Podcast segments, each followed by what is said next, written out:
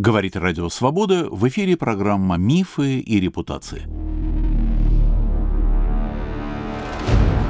У микрофона Иван Толстой. Идейные похождения доктора Грегора о закулисной стороне жизни Григория Вильгельмовича Шварца-Бастунича рассказывает историк Игорь Петров. В прошлый раз мы разговаривали о человеке, который менял имена как перчатки – а наш сегодняшний прожил всю жизнь под одним именем. Ну, точнее, как мы увидим, под полутора именами. Зато вот что касается убеждений, то их он менял весьма охотно.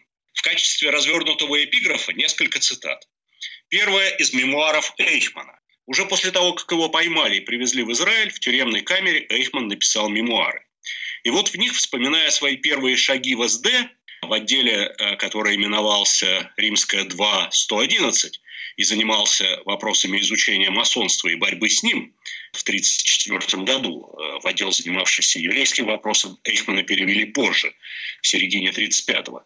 Так вот, в своих мемуарах Эйхман писал, профессор Шварц Пастауницель, так в оригинале, абсолютно глухой начальник отдела масонства в Главном управлении СД, в царское время адвокат в апелляционном суде города Киева. Во время экскурсии официальных посетителей по музею масонства он своим сочным басом с русским акцентом обращал их внимание на безвкусицу и декадентский сумбур масонского псевдообраза мысли, сопровождая это колючими комментариями и внезапно задирая голову, в результате чего его заостренная бородка оказывалась параллельной полу и потолку и прорезала пространство клином. И таковы были наши преподаватели и директора школ – Заканчивал он саркастически, его физиономия становилась похожа на лицо ревностного вавилонско-ассирийского жреца. Вторая цитата из письма Эрнста Хоффмана, немецкого генеалога и тоже сотрудника СД тех лет. Письмо он написал в начале 70-х израильскому историку Шлома Арансону, который работал над биографией Гейтриха. Профессор Григор Шварцбастунич, якобы глухой, пожилой, вероятно, ему было уже за 60, на самом деле мой комментарий едва за 50. Он прежде жил в Одессе, говорил на диалекте черноморских немцев. Своим собеседникам он вручал карандаш и специальную дощечку, на которой они писали свои вопросы и ответы и показывали ему. Его обширная библиотека состояла в первую очередь из книг о масонстве и тайных науках. Обстоятельные занятия оккультными феноменами, наряду с глухотой, привели к тому, что он страдал манией преследования. Он боялся, что его убьют русские или масоны. Его любимым композитором был римский Корсаков, чьи труды он детально анализировал. Когда я однажды был у него в гостях, он попросил свою жену поставить пластинку римского Корсакова, и у меня создалось впечатление, что музыка не ускользает от его слуха. С этого дня я сомневался в его полной глухоте. Созданные под его руководством масонские картотека, библиотека и музей были свободны от любой тенденциозности. Картотека была составлена на основе аутентичных списков. Кроме имен фигурировали названия ложь и достигнутые масонские степени. За несколько лет картотека стала весьма достоверной. И, наконец, третья цитата из мемуаров Гарольда Графа, начальника канцелярии великого князя Кирилла, а затем его сына Владимира. Описанный эпизод происходит незадолго до начала Второй мировой войны в Берлине. Имя в мемуарах напрямую не указано, но с очень большой вероятностью речь и в этом отрывке идет о герое нашего сегодняшнего исследования. Итак, цитата. Вечером через Бескупского я был приглашен к одному немецкому профессору, нацисту-антимасону, которому нацистская партия поручила борьбу с масонством. Хотя профессор всецело воспринимал нацистский режим, но расходился с нацистами по некоторым идеологическим вопросам и это не скрывал. Поэтому власть, хотя с ним и считалась как с экспертом по различным научным вопросам, но ему не вполне доверяла. Все зло в мире он приписывал, так сказать, козням мирового масонства и еврейства. Оттого он и взял на себя борьбу с масонством, деятельность которого детально изучал. По поводу масонства, его вреда и борьбы с ним он написал три увесистых тома. Тут же он мне их преподнес с личным автографом. В Германии все масонские ложи давно уже были закрыты после тщательного обыска их помещений, который проводился под руководством этого профессора. У профессора на квартире были, были отведены две комнаты для хранения вещественных доказательств преступной деятельности немецкого масонства. Профессор с гордостью мне их демонстрировал и давал свои объяснения. Эти вещественные доказательства заключались в одеяниях, в символических изречениях на парчевых панно, подсвечниках в мебели, а также и в разных документах, найденных в архивах ложь. Профессор подробно рассказывал мне о деятельности масонства и старался приводить доказательства стремлением его управлять отдельными государствами, да и всем миром в своих интересах. Конец цитаты. Биография Григория, или в немецком варианте Грегора, Шварца Бастунича была изложена около 25 лет назад в такой своеобразной двойной статье российским историком Рафаилом Ганелиным, который представил российскую часть биографии, и немецким историком Михаилом Хагемайстером, который писал о немецкой части биографии. Я не могу похвастаться, что изучил все доступные архивные фонды, но полагаю, что некоторый шаг э, в изучении биографии все-таки сделал, и сразу же вначале хотел поблагодарить коллег, которые мне в разные годы и в разных архивах помогали в работе. Александра Соболева, Александра Петковского и Павла Гаврилова, а также генеалога Татьяну Рогалеву за предоставленные выписки из метрической книги, которые мы через пару минут будем цитировать. Что ж, как нетрудно догадаться, если в первом первом акте на стене висит метрическая книга, то мы начнем с родословной. Отцом нашего героя, или, если угодно, антигероя, был балтийский немец Вильгельм Бартольд Шварц, проживавший в конце XIX века в Киеве и служивший страховым агентом. Он возглавлял киевский филиал французского страхового общества «Урбан». А также он был заядлым яхтсменом, почетным членом Киевского яхт-клуба. Если говорить о материнской линии, то дедушку Григория Грегора звали Давид Васильевич Бастунов – он был одесским мещанином православного исповедания, приехавшим в Киев в 50-х годах XIX века. У него была жена Каролина Георгиевна лютеранского исповедания, немецкого или, по другой версии, немецко-польского происхождения. Давид Бастунов в Киеве стал купцом третьей гильдии, владел несколькими кондитерскими предприятиями, в том числе большой кондитерской под названием «Яссы» на углу Крещатика и Прорезной – довольно знаменитое место, на котором, если верить Ильфу и Петрову, через полвека будет зарабатывать свою трудовую копейку Михаил Самуэлевич Паниковский. Дом, который назывался «Дом генерала Крылова», э, выглядел так. На первом этаже была кондитерская, на втором – бильярдная и буфет. В 1853 году у Давида Бастунова родился сын Амун, а двумя годами спустя дочь Ольга. Это и была мать будущего Григория Грегора. Давид Бастунов умер, когда дети еще не достигли совершеннолетия. Вдова снова вышла замуж за ювелира Концерского, державшего свой магазин все в том же доме генерала Крылова. Дети Давида Бастунова оказались страстными театралами. Если на биографии Ольги это напрямую не сказалось, то Амун, который впоследствии стал Эдмундом, а вне сцены Владимиром, после многих превратностей судьбы, которые включали ссылку в Америку, скитания по Европе, а также активное проматывание состояний отца и отчима, стал весьма известным оперным певцом и артистом. Его дочь Наталья Труханова, не менее известная балерина, а также супруга знаменитого красного графа Алексея Алексеевича Игнатьева. То есть автор известных мемуаров «50 лет в строю» был двоюродным свояком штандартенфюрера СС Грегора Шварца-Бастунича. Как говорится, мир тесен. Собственно, в воспоминаниях Натальи Трухановой и содержится пассаж, ради которого мы все эти генеалогические изыскания и затеяли. Она пишет, «Отец мой, то есть оперный певец Эдмонд Бустунов, был во всех отношениях человек блестящий и на редкость одаренный. Он унаследовал от деда чистокровного цыгана, красивейшую внешность и врожденное тяготение к кочеванию. Итак, по мнению Трухановой, одесский мещанин православного исповедания Давид Бастунов был чистокровным цыганом. В иных обстоятельствах это бы, разумеется, не играло никакой роли, но в нашем сюжете это означает, что штандартенфюрер СС Шварцбастунич был по нацистским расовым законам так называемым Мишлингом второй степени, это когда один из четырех дедушек или бабушек имеет неправильную, по мнению расовых теоретиков, национальность, и, конечно, никак не мог быть принят в СС. Особую пикантность этому придает то, что он был ближайшим сотрудником Гиммлера и Гейдриха, эту расовую доктрину продвигавших. Тут, конечно, надо задаться вопросом, а могла балерина Труханова для пущего романтизма приукрасить свое происхождение? Что ж, это, конечно, возможно. Возможно, что Давид Бастунов был, допустим, не цыганом, а молдаванином из Яс, в честь чего, собственно, и была названа его кондитерская. Возможно, когда-нибудь в Одесском или в Киевском архивах, дай бог им пережить эту ужасную войну, которая сейчас идет и которую затеял э, российский президент, дай бог, что в этих архивах найдутся документы, которые позволят уточнить эту деталь. Итак, Григорий Вильгельмович Шварц родился в Киеве в 1883 году. Дальше позволю себе процитировать его собственную автобиографию, которую он написал в конце 1917 года. Под влиянием матери с детства полюбил литературу и театр, и уже 12 лет написал драму «Дон Жуан» и одноактную картину «Ополченец» 1812 года, потом уничтоженные. Окончил Киевскую гимназию с золотой медалью юридический факультет Университета Святого Владимира в 1908 году. Восемь с половиной лет занимался адвокатурой, которую оставил, чтобы всецело отдаться литературе. В 1905-1906 годах издавал журнал «Киевский набат», затем журнал «Киевский театрал», позднее «Арсет Вита» и «Киевский звонок». В 1909 году основал книгоиздательство «Гонг», затем газету «Южная копейка».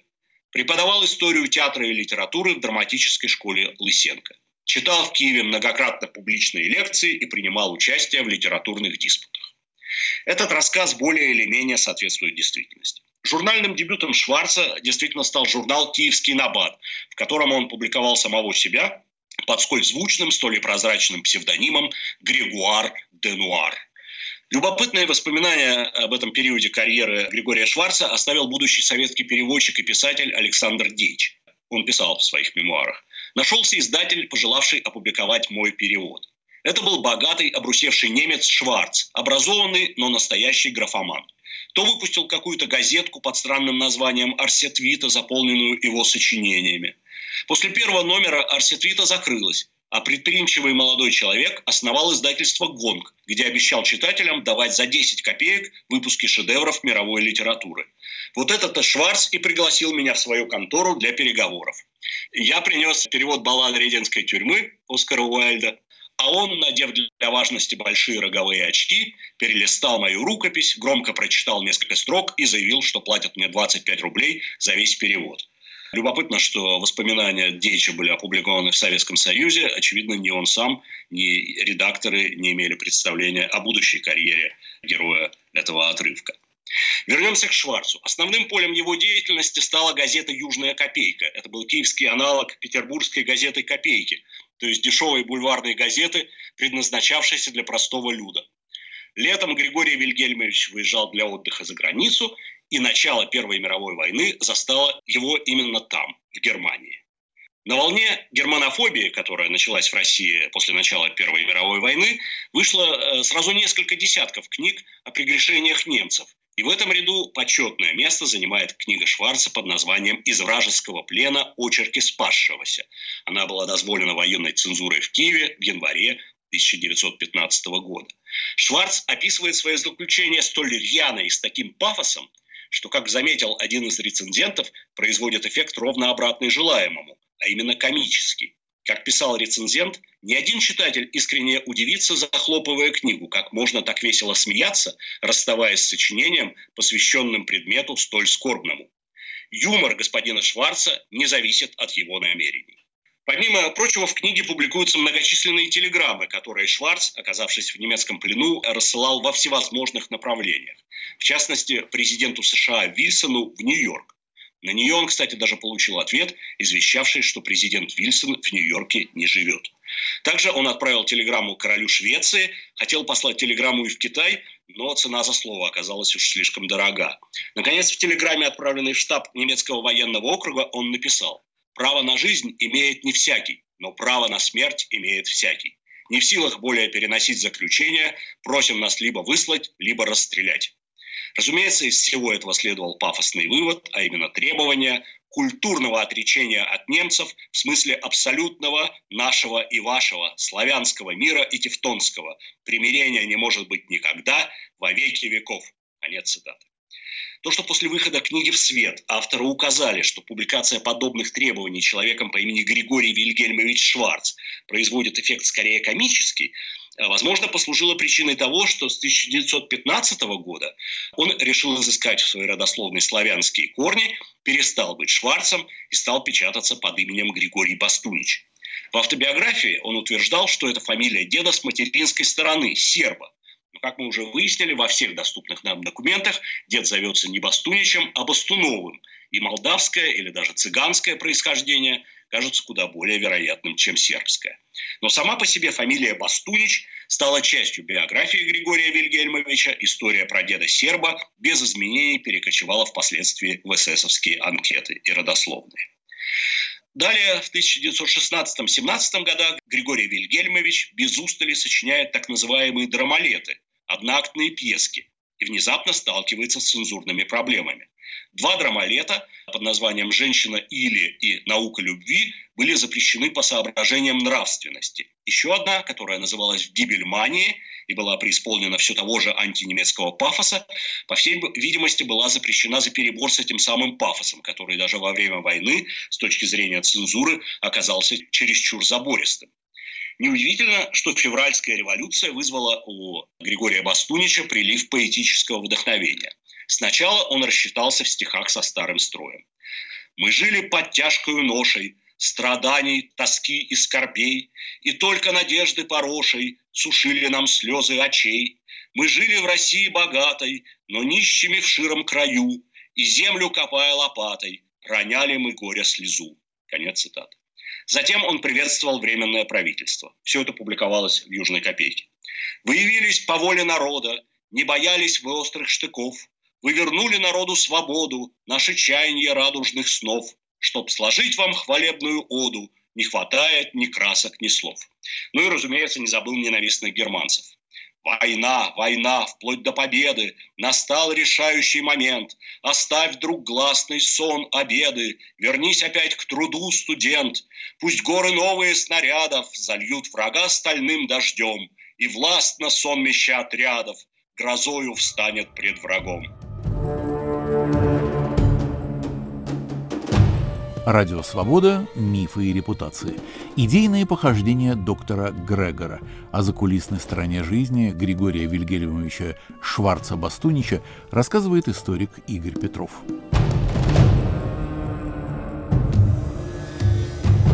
Кроме того, благодаря падению цензуры Григорий Вильгельмович сочинил еще несколько пьес, в частности пьесу у отставного многоточия царя – которая знаменует некую цезуру в его творчестве, объединяя прежние антимонархические мотивы с новыми антисемитскими. Последние впоследствии станут преобладающими.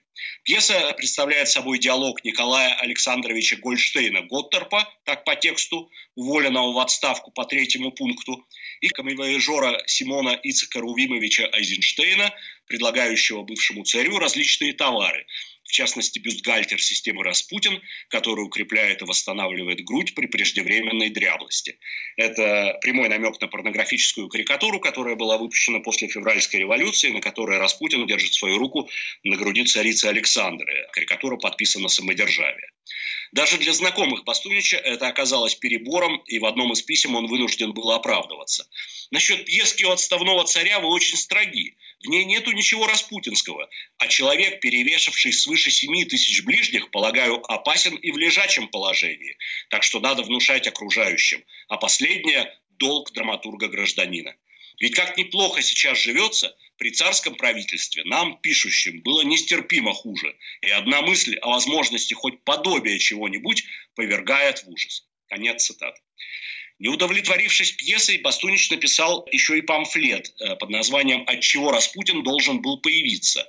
Подробно, к слову, все эти вопросы разбираются в книге уважаемого Бориса Колоницкого «Трагическая эротика. Образы императорской семьи в годы Первой мировой войны». Цитата из памфлета. «Кто такой Николай? Сын алкоголика Александра III, внук сексуально ненормального человека Александра II, правнук морфиниста Николая I, праправнук явного дегенерата Павла I. И, наконец, если допустить, что Павел был законным сыном Екатерины II, прапраправнук нимфоманки. Такая блестящая восходящая линия может дать, разумеется, только один плод. Именно тот, который она дала в лице царя Последыша, царя Кретина, царя Паганыша, как мухомора, пышно возросшего на болоте. Дальше он углубляется уже в сексопатологию и обсуждает сексуальную жизнь царя и царицы, но тут уже давайте обойдемся без цитат.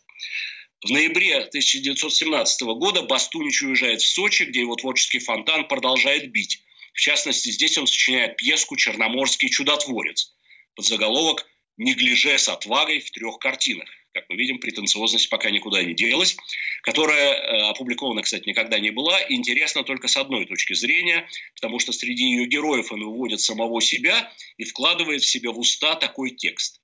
«Я не стар, но я глух, потерял я свой слух, виноват в том злой дух». Дело в том, что впоследствии он станет винить в потере слуха вовсе не злой дух, а многочисленные аресты и мучения в чекистских подвалах.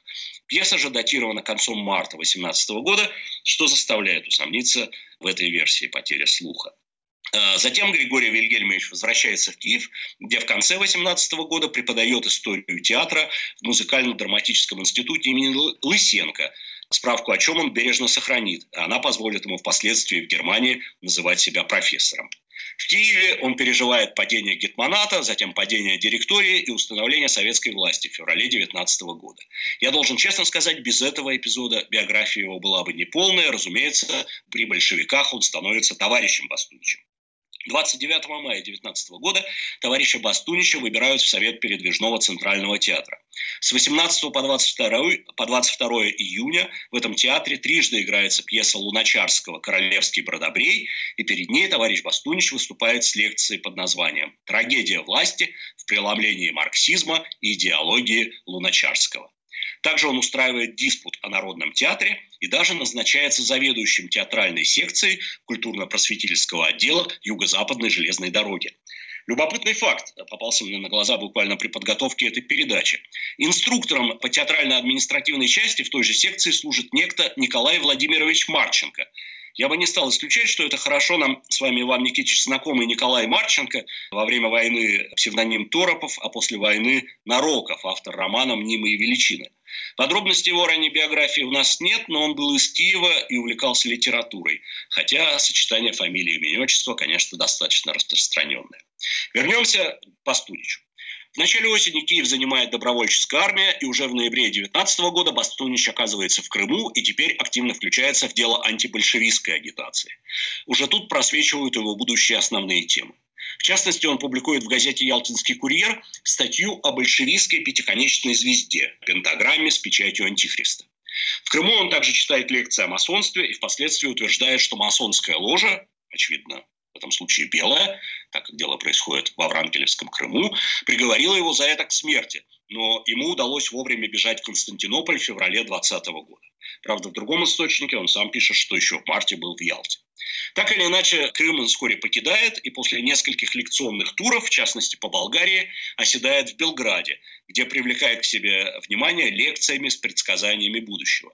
Вот отрывок из дневника эмигранта Петра Бобровского, который записал в марте 2021 года. Несколько большим успехом пользуется некто Бастунич, своеобразная местная знаменитость. Это объясняется его личностью, внушающей невольное доверие к его искренности. А отчасти может быть его предсказаниями, в кавычках. Они тут очень популярны, хотя большей частью над ними смеются. В предсказаниях своих он необычайно точен. Такого-то числа и месяца 21 года будут свергнуты большевики. Такого-то числа и месяца 22 года Всероссийский земский собор изберет царя и тому подобное. На лекциях Бастунича я не был, но самого его несколько раз видел. Он жил одновременно со мной в общежитии. Должен сказать, что внешность его на меня произвела впечатление. Это брюнет с длинными волосами, с изможденным лицом и черными горящими глазами. Я видел, как он ораторствовал в маленькой кучке. Его слушали благоговейно. Здесь столько людей, выбитых из колеи, потерявших всякое понимание событий, что сильная личность с твердыми взглядами, с верой в то, что говорит, не может не импонировать. Кто он на самом деле? Скорее всего, просто сумасшедший человек. В 22 году Бастунич издал брошюрку с так называемыми оптинскими предсказаниями, согласно которой э, в 25 году в России, которая к тому времени уже встала на путь процветания в связи с открытием в ее недрах массы ценных металлов, будут созданы Земский собор и э, Крестьянская рабочая палата, а в 28 году на трон взойдет новый царь, по убеждениям христианский социалист. В 1932 году, согласно э, предсказаниям, евреи попытаются короновать в Иерусалиме антихриста царем мира, потерпят фиаско и случится окончательное разрешение еврейского вопроса. Так в книге. Второй главной темой лекции Пастунича в Белграде была борьба с масонством. Процитирую воспоминания еще одного мигранта Михаила Тугана-Барановского. Он пишет. На трибуну поднялся пожилой мужчина в потертом пальто, ошарашивший аудиторию вопросом. А знаете ли, милостивые государи и государыни, почему погибла Россия? Голос простуженный, хрипловатый, серые глаза словно отлитые золово. Был он как-то нарочито неопрятен. Небритое, желтоватое лицо, воротничок тоже желтоватый, рубашка грязная. «Из-за жидов!» – подсказал кто-то. Бастунич одобрительно кивнул и заговорил истерически, визгливо. Ругательства сменялись ругательствами, и все они в адрес интеллигенции. Досталось и Белинскому, и Добролюбову, и Некрасову, и Льву Толстому, продались жидам. А дальше уже конкретное. Две силы пребывают в неустанной борьбе. Светлая – Иисуса Христа, темная – сатаны. Христианство олицетворяет только православная церковь, дьявола – еврейство. Синедрион, совет сионских мудрецов, штаб воинствующего иудейства, задумал уничтожить оплот христианства, православную Россию, и выбрал своим оружием масонство. Троцкий, Керенский и Милюков – масоны высоких степеней, они-то и организовали революцию. Бастунич иллюстрировал свою речь плакатами, рисунками разной чертовщины, среди которых было изображение могильного памятника с надписью «Ада я не боюсь, неба я не желаю». Читал Бастунич и выписки из различных произведений, вроде брошюры Нилоса «Протоколы сионских мудрецов», цитировал строки из Гаврилиады Пушкина и даже кое-что из раздумий Пьера Безухова «Война и мир».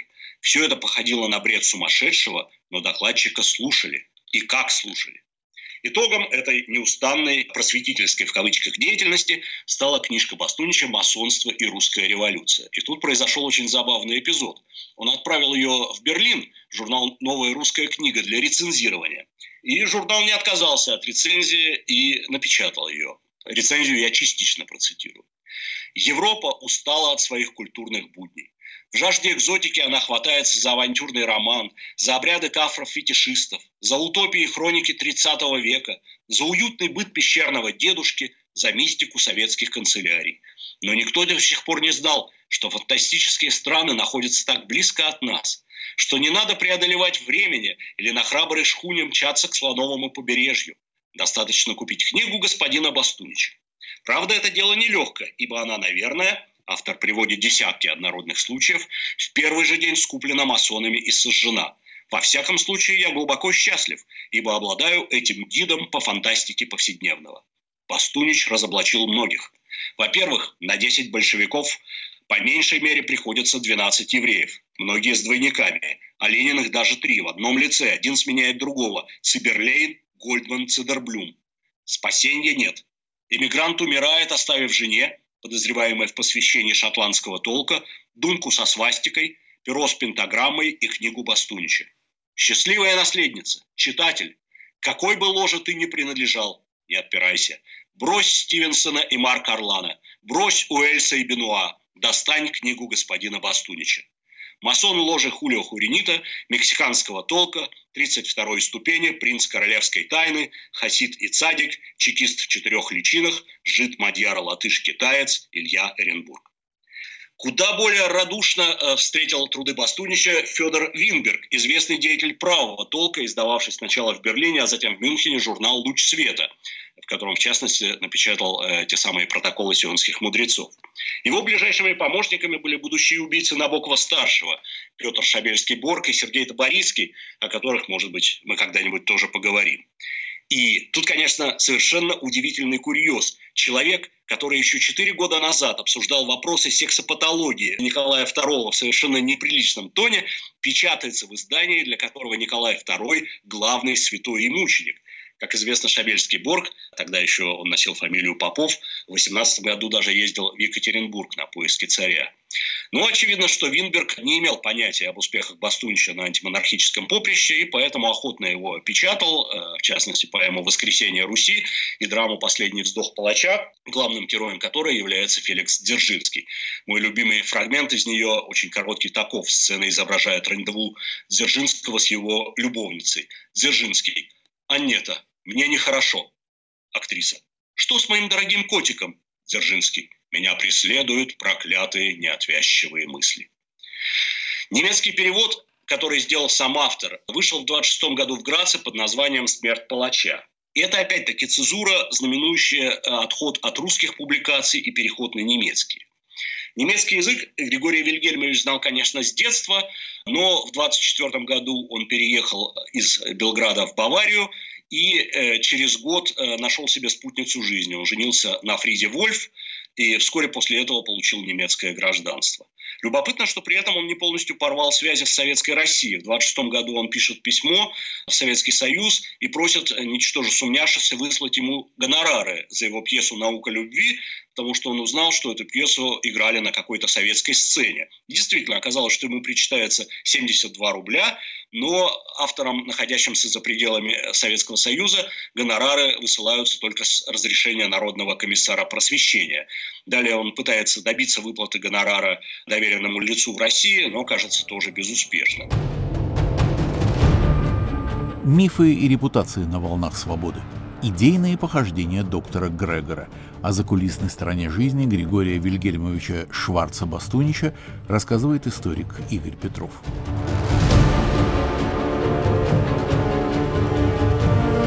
В 28 году он пишет письмо русскому режиссеру Николаю Евринову в Париж, которое примечательно двумя деталями эффектным бланком с портретом автора, который мы обязательно слушателям покажем, и тем, что это э, в моей папке об Астуниче достаточно толстый последний документ на русском языке. Цитата из письма. «Я живу по-прежнему в страшной нужде, но по-прежнему бодр и ясен духом и проповедую его слово. Светает. Скоро, очень скоро и на нашей улице будет праздник. Чужды ли вы по-прежнему нашей улице или прозрели? Европа катится в пропасть но воскресшая Россия пойдет в гору. В конце 20-х Бастунич окончательно становится немецким автором, публикуясь либо под именем Грегор Шварц-Бастунич, теперь под двойным, либо под псевдонимом Доктор Грегор. В 28 году на немецком выходит его фундаментальный труд в масонстве под названием «Масонство. Его происхождение, его тайны, его влияние». А годом позже тоже довольно толстая книга под названием «Еврейский империализм». Далее он начинает непримиримую борьбу с антропософией и с ее к тому времени покойным основателем Рудольфом Штайнером, выпуская книгу под названием «Доктор Штайнер. Редкий обманщик». Он много выступает с лекциями, как правило, в Тюрингии. К тому времени он переехал из Баварии в Веймар, а также в соседней Саксонии. На афишах его представляют как доктор Грегор, и уточняют, что он был дважды приговорен большевиками к смертной казни. Основные темы лекции все те же – большевизм и масонство. Доктор Грегор попадает под зоркие очи рейхскомиссара по наблюдению за общественным порядком. Дело, напомню, происходит еще в веймарские времена. Не в последнюю очередь из-за его близости к национал-социалистам и публикации рекламы его лекций Фельке Шабиабахтер. Расследование обнаруживает, что доктор Бедин, как церковная мышь, вынужден зарабатывать себе на жизнь лекциями, помощью меценатов и трудом в качестве архивариуса. И тут, конечно, имеется еще один удивительный курьез. Ни в 25 году, ни после никто, вообще никто не вспоминал о германофобских публикациях Григория Шварца времен Первой мировой войны и его тогдашнем желании культурного отречения от немцев навсегда. В 25 году его обвиняли в самых разных прегрешениях. Писали о его якобы еврейском происхождении, что, как мы знаем, неверно. Его обвиняли в незаконном использовании титула доктора и так далее. Но в том, что могло бы действительно обрушить всю его немецкую карьеру, его никогда не обвиняли. Кстати, письмо в свою защиту доктор Грегор э, публикует также Фельке Шабиабахтер. Но, несмотря на историческую близость, в НСДАП в партию он вступает лишь 1 декабря 1931 года, одновременно с супругой.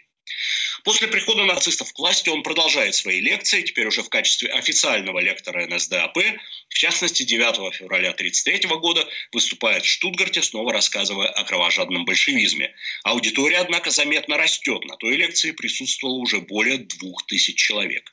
Но параллельно с этим начинается его карьера в качестве референта СД по вопросам масонства. Сначала в Мюнхене, а потом в Берлине. Немецкий историк Михаил Хагемайстер считает, что своим взлетом в нацистской иерархии Шварц-Бастунич обязан интересам рейхсфюрера СС Гиммлера всяческому оккультизму. Вероятно, это так и было. В качестве э, референта СД Шварц-Бастунич был очень заметной величиной. Достаточно сказать, что в стандартном листке-бегунке, фиксирующем прохождение документов по различным отделам, он был выделен отдельной строкой, так и стояло СБ на немецком языке. Для остальных адресатов в этом бегунке были указаны лишь названия отделов. После того, как нацисты начали борьбу с масонством, в СД стали стекаться бурные потоки информации, списки, архивы масонских лож, изъятые артефакты. И все это без исключения проходило через руки Шварца Бастунича. Результатом стала подробная масонская картотека, о которой говорилось в цитате, предварявшей мой рассказ, и, разумеется, огромная библиотека редких книг, частью оставшаяся в распоряжении СД, а часть книг оказалась в личной библиотеке самого референта. Параллельно с этим у него развивалась мания преследования. Свои отчеты для СД он никогда не подписывал, себя именовал в них всегда в третьем лице – референт. В одном из документов он жалуется, что так как его адрес оказался в берлинской адресной книге, то к его дому постоянно приходят поклонники, слушавшие его доклады и донимают его. Кроме того, не дремлют и масоны, хотя их запретили. Только до весны 1935 года с его точки зрения, они пять раз пытались забраться в его квартиру, чтобы выкрасть ценнейшие фолианты.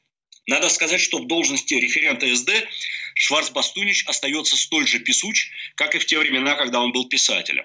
Сохранилось несколько сотен его отчетов по самым различным вопросам. От масонства Гёте до борьбы со все той же антропософией, которую он продолжал теперь уже, так сказать, облеченной властью.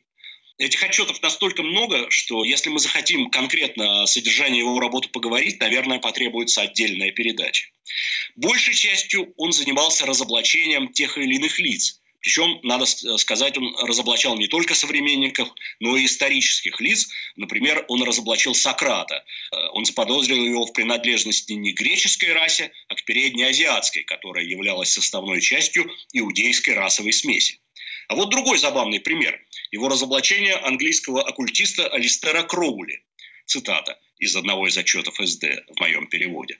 Человек, который называет себя мастер Тирион, псевдоним, бессовестный и очень опасный международный аферист и мошенник, который прекрасно понимает, как использовать религиозные искания тех, кто не нашел удовлетворения в лоне церкви, равно как и истерические манеры дам, падких на мужчин в интересах пополнения собственного кошелька.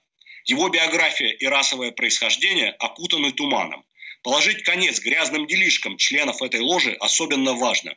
Они действуют беззастенчиво и влекомы лишь низкими материальными интересами, умело скрывая их под яркой маской подтасованных фактов.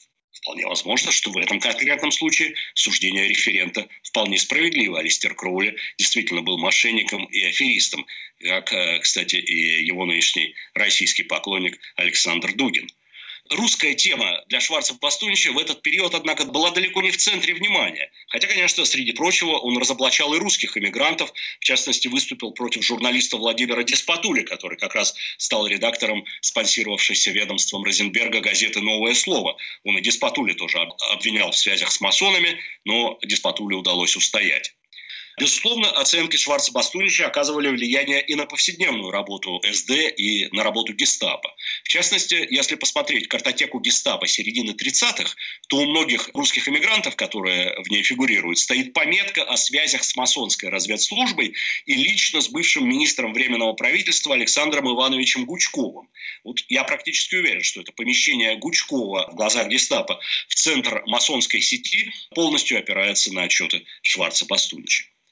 В апреле 1935 э, года Шварц Бастунич э, вступил в СС, получил звание штурмхауптфюрера, уже в октябре штурмбанфюрера и в январе 1937 года оберштурмбанфюрера. Но карьерному росту помешали уже упомянутая мания преследования, пошатнувшееся здоровье, потому что до половины времени Шварц Бастунич теперь проводил в различных санаториях, и, это уже мое мнение, личная неуживчивость.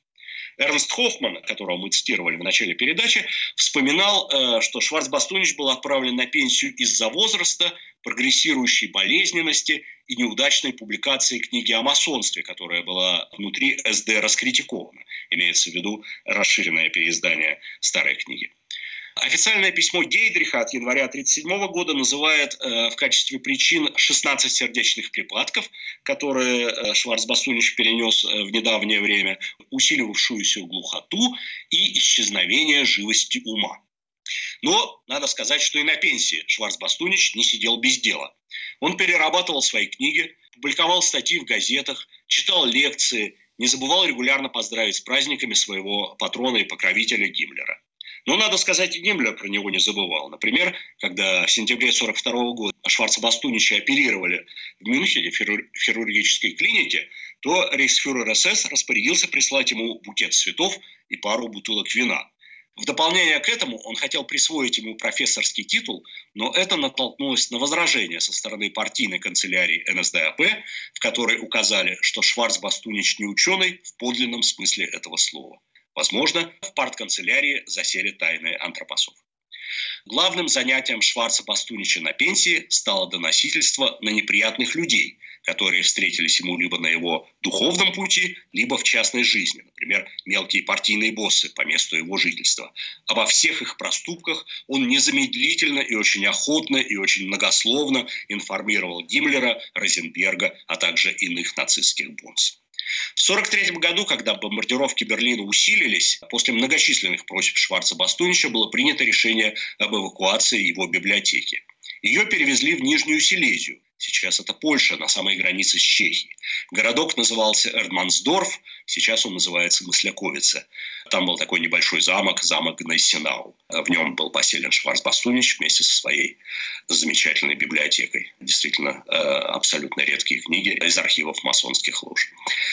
Эрдмансдорф э, был взят советской армией в самом-самом конце войны. Э, я специально разбирал документы советских воинских частей по базе данных «Подвиг народа». Получается так, что советские части прошли, не остановившись через него 9 мая, то есть фактически уже после немецкой капитуляции, но не все части капитулировали, какие-то продолжали сопротивление, и, соответственно, советская армия их преследовала там. К сожалению, никаких сведений о замке Гнейсинау или городе Эрмансдорф и что там произошло в советских документах нет.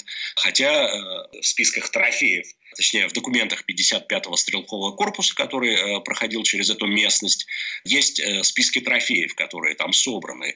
И вот я надеялся, что вдруг там отыщутся следы этой самой знаменитой библиотеки Шварца Бастунича, но нет, там есть 14 пианино и роялей, 133 швейные машинки, 895 шаровар – вот в библиотеках с масонскими книгами, к сожалению, э, в этом списке нет. Если верить современным сообщениям, замок был советской армией разгромлен, и что стало с этой уникальной библиотекой, то ли она действительно полностью сгорела в пламени последних дней войны, или, может быть, все-таки была вывезена и до сих пор гниет в каком-нибудь особо глубоком подвале на Лубянке, это нам неизвестно. Неизвестна нам и э, судьба самого Шварца Пастунича. Совершенно точно в конце войны он находился не в Нижней Силезии, а в Германии, в Харце, и отдыхал там в очередном санатории. 9 ноября 1944 года Гиммлер присвоил Шварцу Бастуничу звание штандартенфюрера СС, так сказать. Э, при этом Шварц Бастунич долгое время находился на пенсии, то есть привязанность к старому масоноведу рейхсфюрер сохранил до самого конца войны. Последним письменным свидетельством Григория Вильгельмовича стала открытка, которую он послал из Бад Харцбурга 13 марта 1945 года.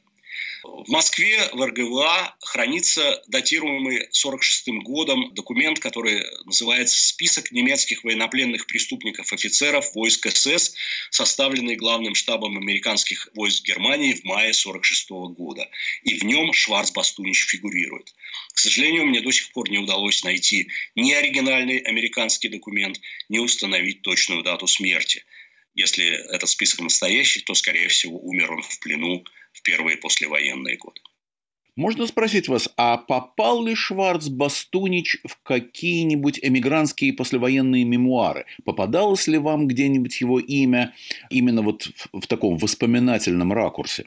Вот я процитировал мемуары графа. Это единственное. Насколько я могу судить, он полностью ушел из общение именно с российским кругом, то есть он, э, разумеется, читал прессу, то есть э, в СД присылали газету «Возрождение», э, на нее он неоднократно ссылался в своих отчетах, и газету «Сегодня» из Риги, которую он, разумеется, так как редакторами были евреи, считал, так сказать, еврейско-масонским органом. Это он активно цитирует, но из общения он ушел. То есть, э, возможно, было какое-то частное, может быть, с тем же Бескупским он общался, но, к сожалению, об этом мы ничего не знаем. То есть такое ощущение, что вот где-то до, э, с того момента, когда он становится официальным лектором НСДАП, для себя принял решение забыть э, о своем русском происхождении, что, с другой стороны, было выгодно, потому что если бы, конечно, вся эта история о его германофобии периода Первой мировой войны всплыла, то это бы прекратило всю его карьеру моментально. И вот с тех пор он решил считать себя немцем и так продолжал держаться этого. Э, ну и кроме того, как и говорилось, он страдал манией преследования и глухотой, и это само по себе, конечно, существенно ограничило круг его общения. Идейные похождения доктора Грегора о закулисной стороне жизни Григория Вильгельмовича Шварца-Бастунича рассказывал историк Игорь Петров. Наши слушатели и читатели просили рассказать о живущем в Мюнхене авторе острых исторических исследований. Вместо того, чтобы пересказывать биографию Игоря Романовича Петрова, я предложил ему самому представить свой путь.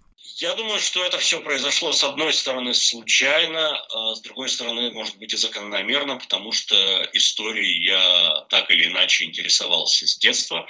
И хотя бы я закончил э, Московский физико-технический институт, и также учился параллельно на заочном отделении литературного института, но его уже не закончил, потому что начались суровые 90-е годы, и стало немного не до того, стало не хватать времени. Но э, физтех я закончил, получил диплом, и в, и в Германии я зарабатываю на жизнь профессии, которая никак не связана с э, историей. То есть моя основная тема – это транспортная информация, обмен данными, транспортная информация и пространство данных в последнее время.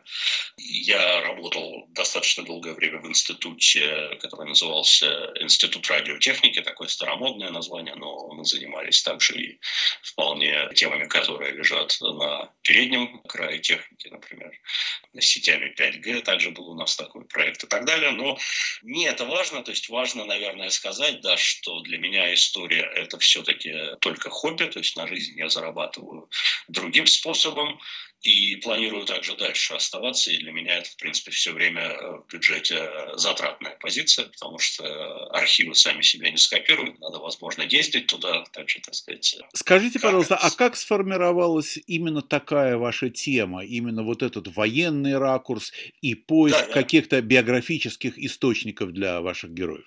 Я достаточно долгое время вел блог в сети на сайте Live Journal. И сначала этот блог был больше посвящен таким повседневным зарисовкам бытовым, какие-то, так сказать, хохмочки, байки. И со временем появился какой-то интерес э, к историческим темам. И вот первую статью, насколько я помню, я написал в 2007 году. Ее я не указываю ни в каких своих публикациях, потому что она написана на полностью вторичных источниках, то есть никаких архивных материалов там нет. И я помню, что мне в комментариях кто-то спросил, почему вы сами не поехали в архив во Фрайбург, не поработали там с документами. Я это тогда воспринял как оскорбление. Как вот я уже сделал такую замечательную работу, столько всего проработал, а ко мне еще какие-то претензии предъявляют. Вот. Но постепенно началось, то есть это связано было, с одной стороны, с тем, что я обнаружил, что как раз и о э, эмиграции до Второй мировой войны, и э, об эмиграции после Второй мировой войны. На русском языке очень мало информации. Прежде всего, то есть информация это есть, но очень многие авторы просто копируют некую имеющуюся э, базу из одного текста в другой, не расширяя информативную базу. Я обнаружил, э, к счастью, это совпало также со временем, когда началась оцифровка архивов, и какие-то архивы э, стали доступны онлайн, и вот без того, чтобы ехать во Фрайбург, можно было посмотреть, ага, вот так вот выглядят архивные документы на самом деле, ну и к тому, к тому времени я уже, конечно, хорошо владел немецким языком, читал, переводил, даже перевел на русский несколько художественных произведений. И я понял, что существует огромное количество документов, то есть э, даже по тем куцам обрывкам, которые тогда были оцифрованы, я понял, что существует огромное количество документов, которые просто русскому читателю неизвестны. Их э, никто не видел, они не переведены.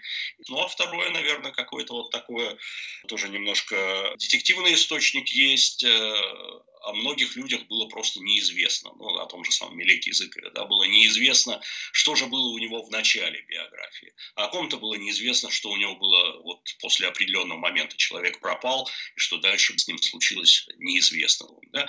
Вот э, все это, наверное, смешалось, и кроме того, как я учился, учился я, конечно, самоучкой, я не заканчивал учебное заведение по этой специальности, поэтому я учился самоучкой, смотрел, что делают другие, и старался учиться на их примере. И я могу назвать, конечно, вот уважаемых коллег э, старшего поколения, у которых я очень многому научился. Это Габриэль Суперфин и Борис Равдин. Но также в том же самом Journal, например, я читал замечательные заметки э, Саши Соболева, с которым мы впоследствии подружились, э, который он потом издал в замечательном двухтомнике «Литейская библиотека», и тоже смотрел, вот, человеку не лень из-за какой-то одной сносочки взять и поехать, допустим, в Петербург и там пойти в архив и проверить какой-то документ, э, все ради того, чтобы буквально один небольшой комментарий сделать. Ага, вот как люди работают. И вот э, как-то все это меня настраивало. И, конечно, я читал также и немецкие, и английские книги. Я помню, на меня произвело большое впечатление, произвела книжка Бернарда Вассерштайна про Требича Линкольна. Вот тоже такой пример человека, о котором сохранилось огромное число документов, в том числе им самим написанных, э, собственно, его автобиографию. Но Вассерштайн сказал, нет, так сказать, я буду использовать э, совершенно другой метод, я не буду верить просто ничему, что говорил Требич Линкольн, потому что он врал всегда. И тем не менее он, проделав огромную работу на трех или четырех континентах, собрал огромное количество источников на многих языках и написал совершенно прекрасную биографию, продолжал на ней работать, что интересно, у меня два издания его книжки в твердом переплете и в мягком. И оказалось, что вот после того, как издание в твердом переплете вышло, он сумел еще найти э, какие-то факты из документы о Требиче Линкольне и о его последних годах жизни в Шанхае. И в той версии, которая в мягком переплете, э, кое-что добавлено об этом периоде жизни. Вот, э, так сказать, целеустремленность. И, конечно же, немецкие историки, которые писали о Второй мировой войне, и те самые книжки, в которых, так сказать, полстраницы текста, полстраницы сносок. И понимал, понимал, что да, вот люди работают очень серьезно, очень тщательно работают с документами. Это примерно то, к чему надо стремиться.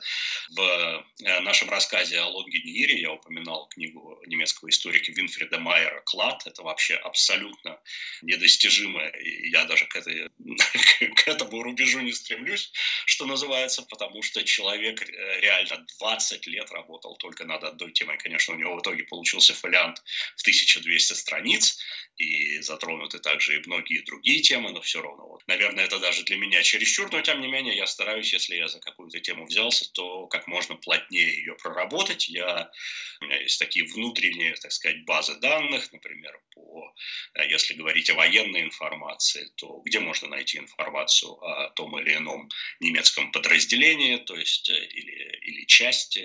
Это способствует э, тоже, так сказать, достаточно быстро помогает найти нужные, допустим, первичные допросы. Вот мы говорили о первичном допросе Бориса Певенштейна. Вот именно таким образом было найден. Я посмотрел, какая немецкая часть была примерно в том районе, посмотрел, какие документы они доступны, посмотрел, где их можно найти.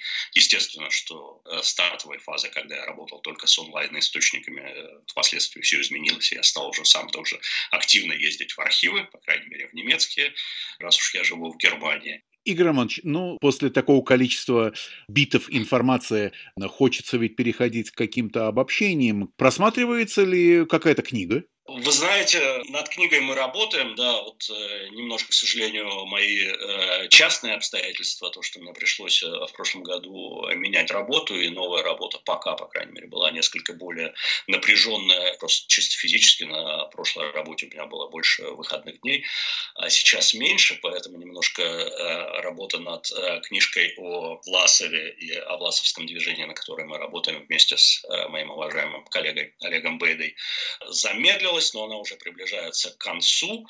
Вот эта книжка обязательно будет, и будет несколько биографических статей, а в принципе многие читатели моего блога, мне кажется, у них создавалось фальшивое, абсолютно ложное впечатление, что вот я что только не найду, то немедленно перевожу и публикую. Это, конечно, впечатление глубоко ошибочное, потому что материала реально намного-намного больше. И э, о многих документах я просто еще не рассказывал, не довелось, э, не было повода и так далее, и так далее. Что мне хочется когда-нибудь сделать, это сделать э, очень большой обзор именно немецких документов о русских эмигрантах для начала 20-30-е годы, как их жизнь отражалась в немецких источниках потому что огромное количество документов до сих пор не переведено и, или, скажем так, найдены мной, но неизвестны широкой публике. Вот э, есть у меня задумка о таком проекте, но это достаточно масштабный проект, и надо будет думать, как его осуществить. Но хотелось бы сделать от 20-х годов до, условно говоря, 39-го года русская эмиграция в Германии в немецких документах, естественно, в русском переводе позвольте предложить вам нашу программу в качестве такой возможной платформы или рупора для рассказа об этих интереснейших сюжетах, хотя бы о некоторых из них. Спасибо большое. Да, конечно.